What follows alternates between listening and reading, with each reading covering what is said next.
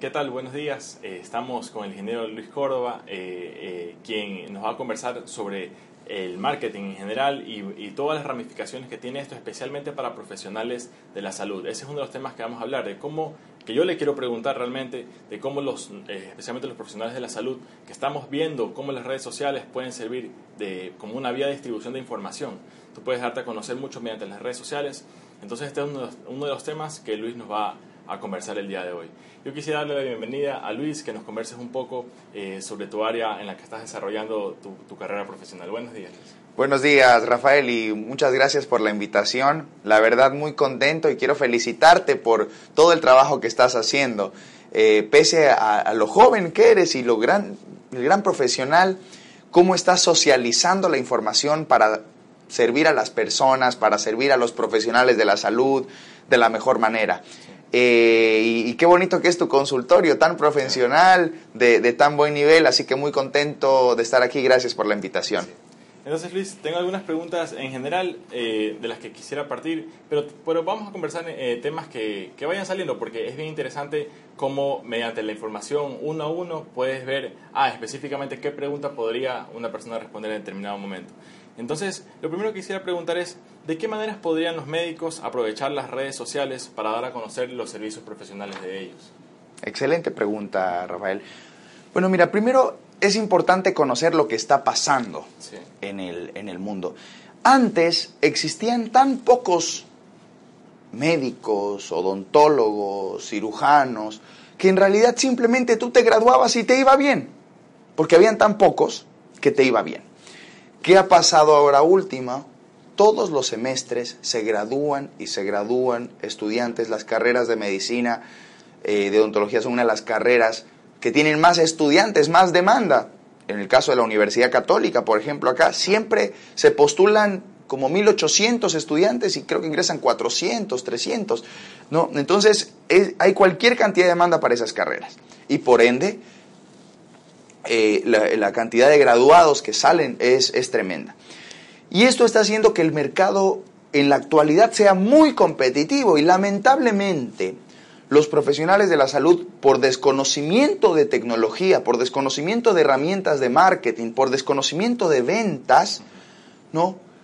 empiezan a entrar en una guerra de precios o incluso llamado en algunas ocasiones prostitución de precios. Empiezan a pelear por quién es el más barato eh, eh, en sus servicios y no por darse valor.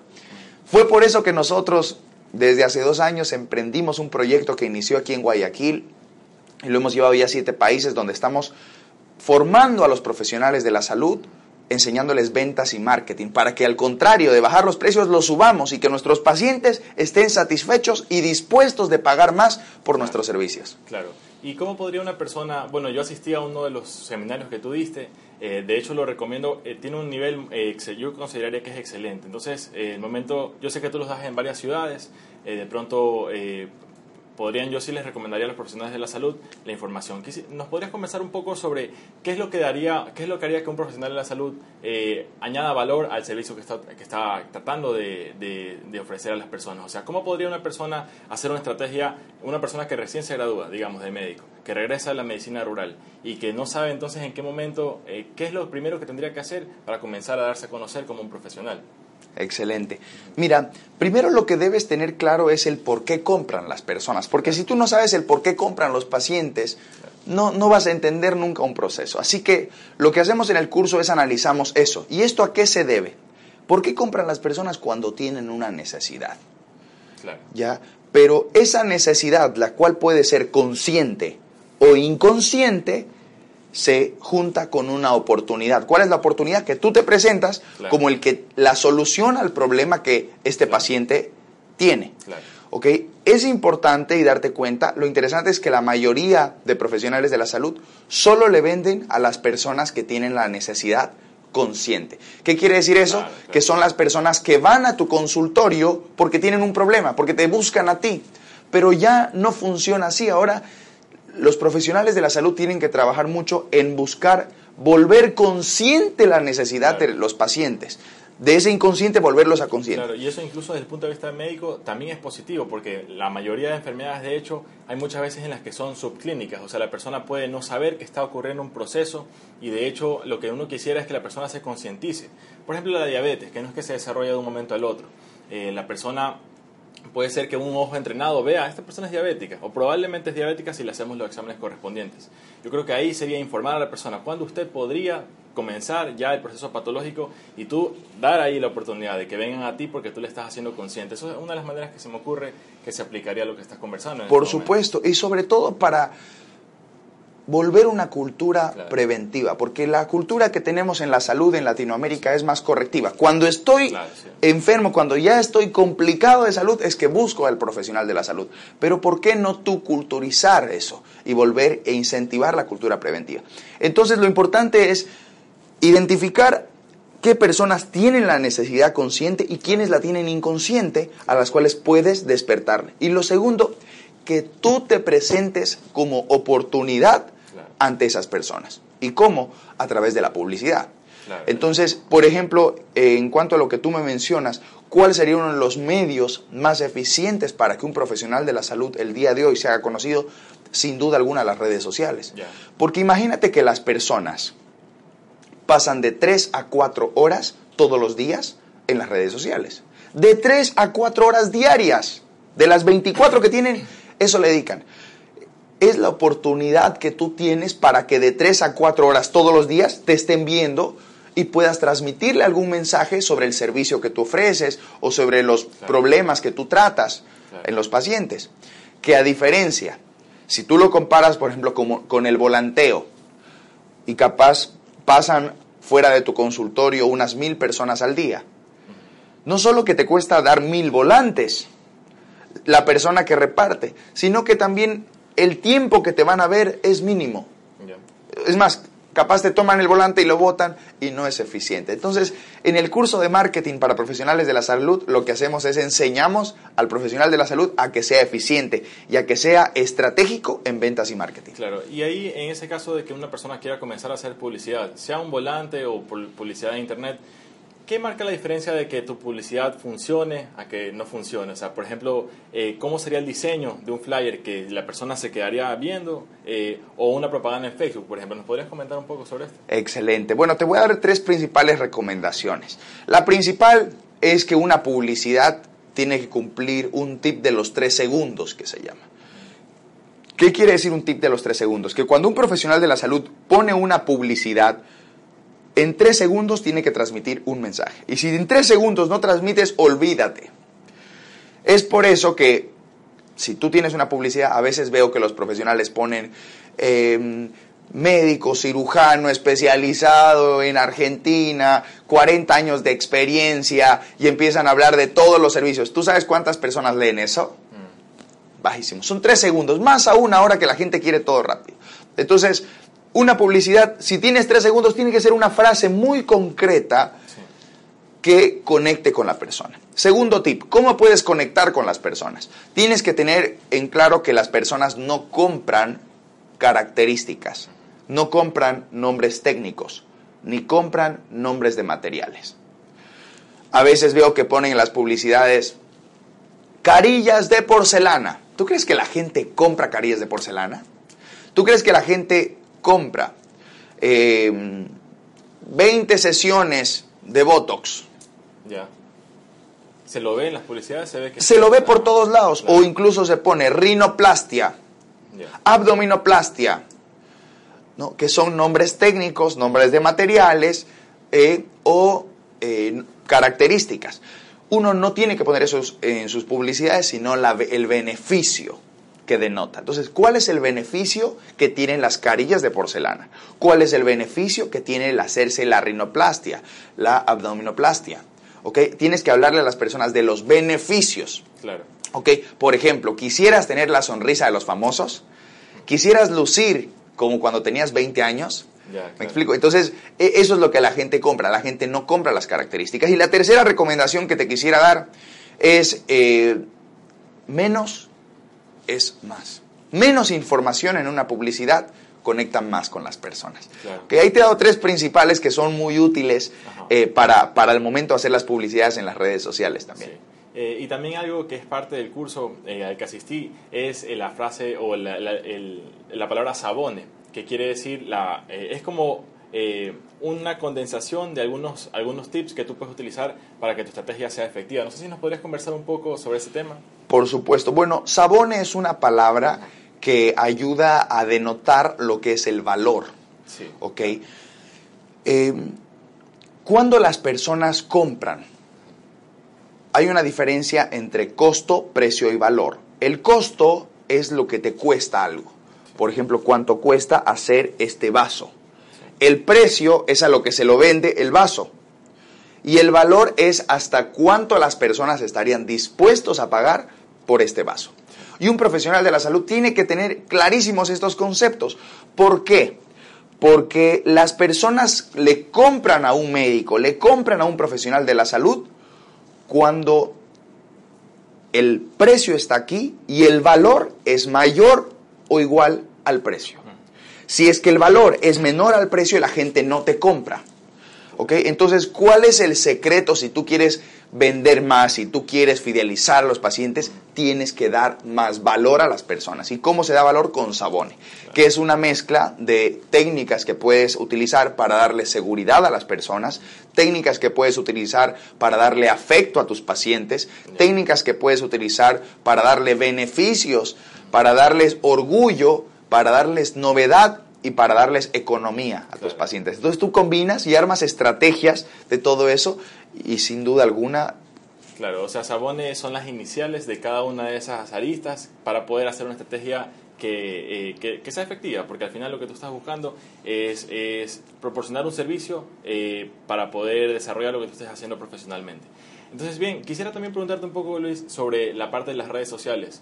En sí, eh, sabemos que la publicidad en Facebook tú puedes eh, hacerla de manera pactada. ¿Nos podrías hablar un poco sobre si funciona, no funciona, en qué momento sería, eh, qué podríamos hacer para sacarle más provecho a estas herramientas en redes sociales? Sin duda alguna, las redes sociales es una herramienta maravillosa que te puede o asustar o puedes amarla porque te permite hacer grandes cosas.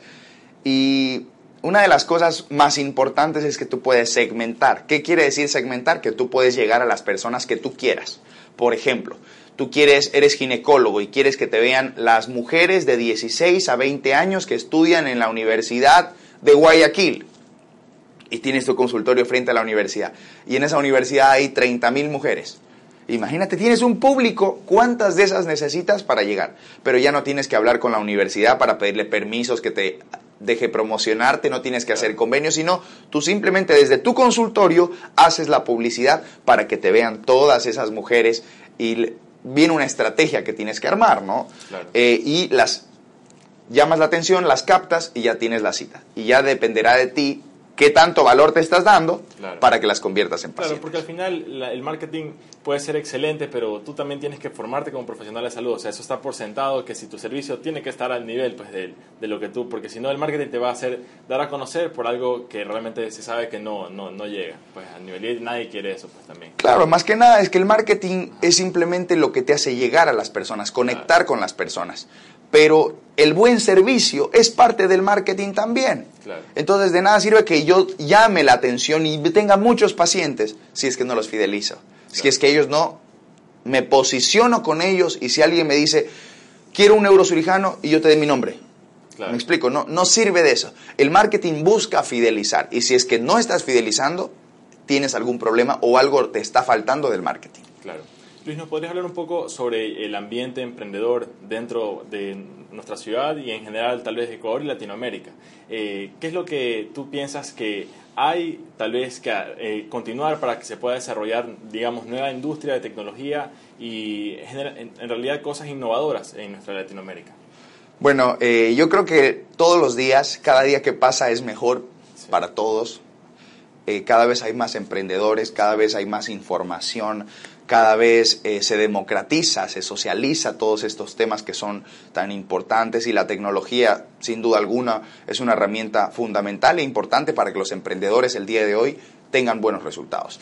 Ahora es mucho más fácil emprender. Un médico, un profesional de la salud, un cirujano, un nutricionista, un odontólogo. Antes, si quería ser conocido, tenía que esperar procesos de 5, 10, 15 años para llegar a posicionarse. Ahora no.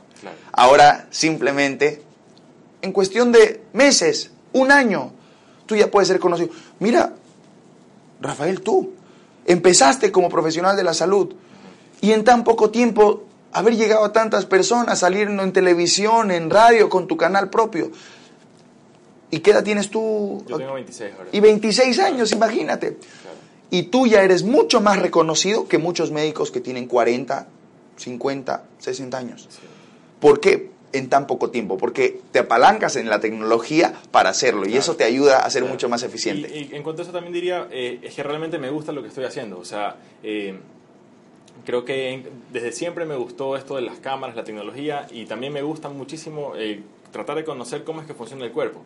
Entonces, yo lo que podría acotar en cuanto a eso es que encontré realmente algo que me gusta y por eso es que puedo, tal, casi ni es, o sea, sí es trabajo, pero no es un trabajo sufrido porque realmente es algo que, que es mi interés real.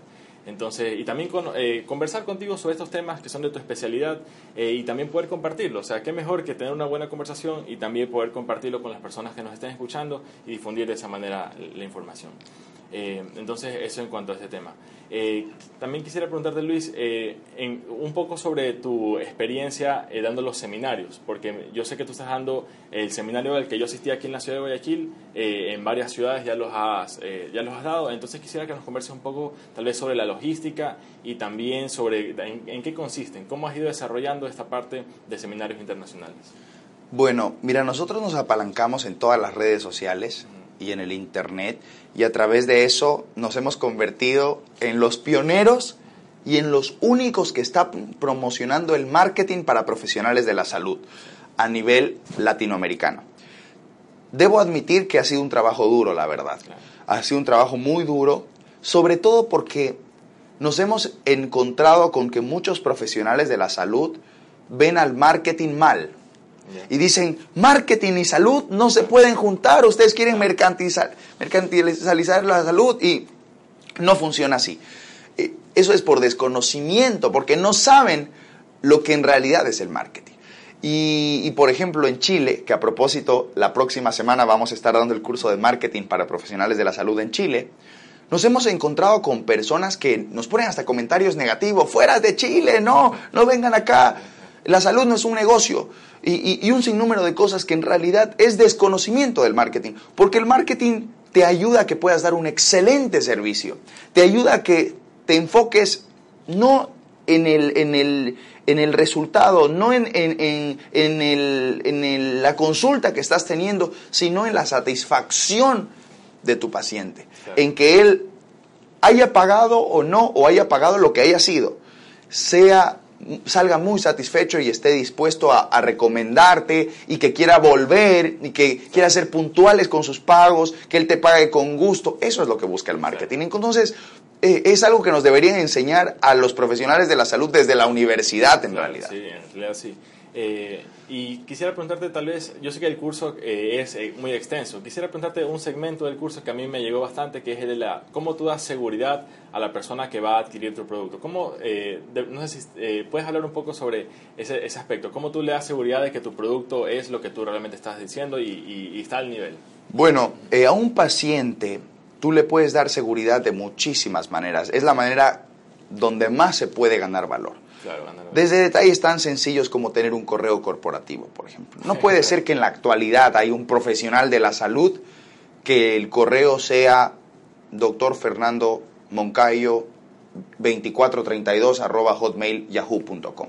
Porque eso no te da seguridad, es un correo que cualquiera lo puede tener. Mira lo diferente que yo te quiera mandar un, correo y diga doctor arroba fernandomoncayo.com Oye, qué interesante, ¿verdad? Desde ese detalle. El tener una página web, el manejar unas redes sociales correctamente, el al momento de hablar con un paciente, verlos a los ojos, saber escuchar. Imagínate que llega un paciente y tú en vez de escucharlo, pasas viendo el celular.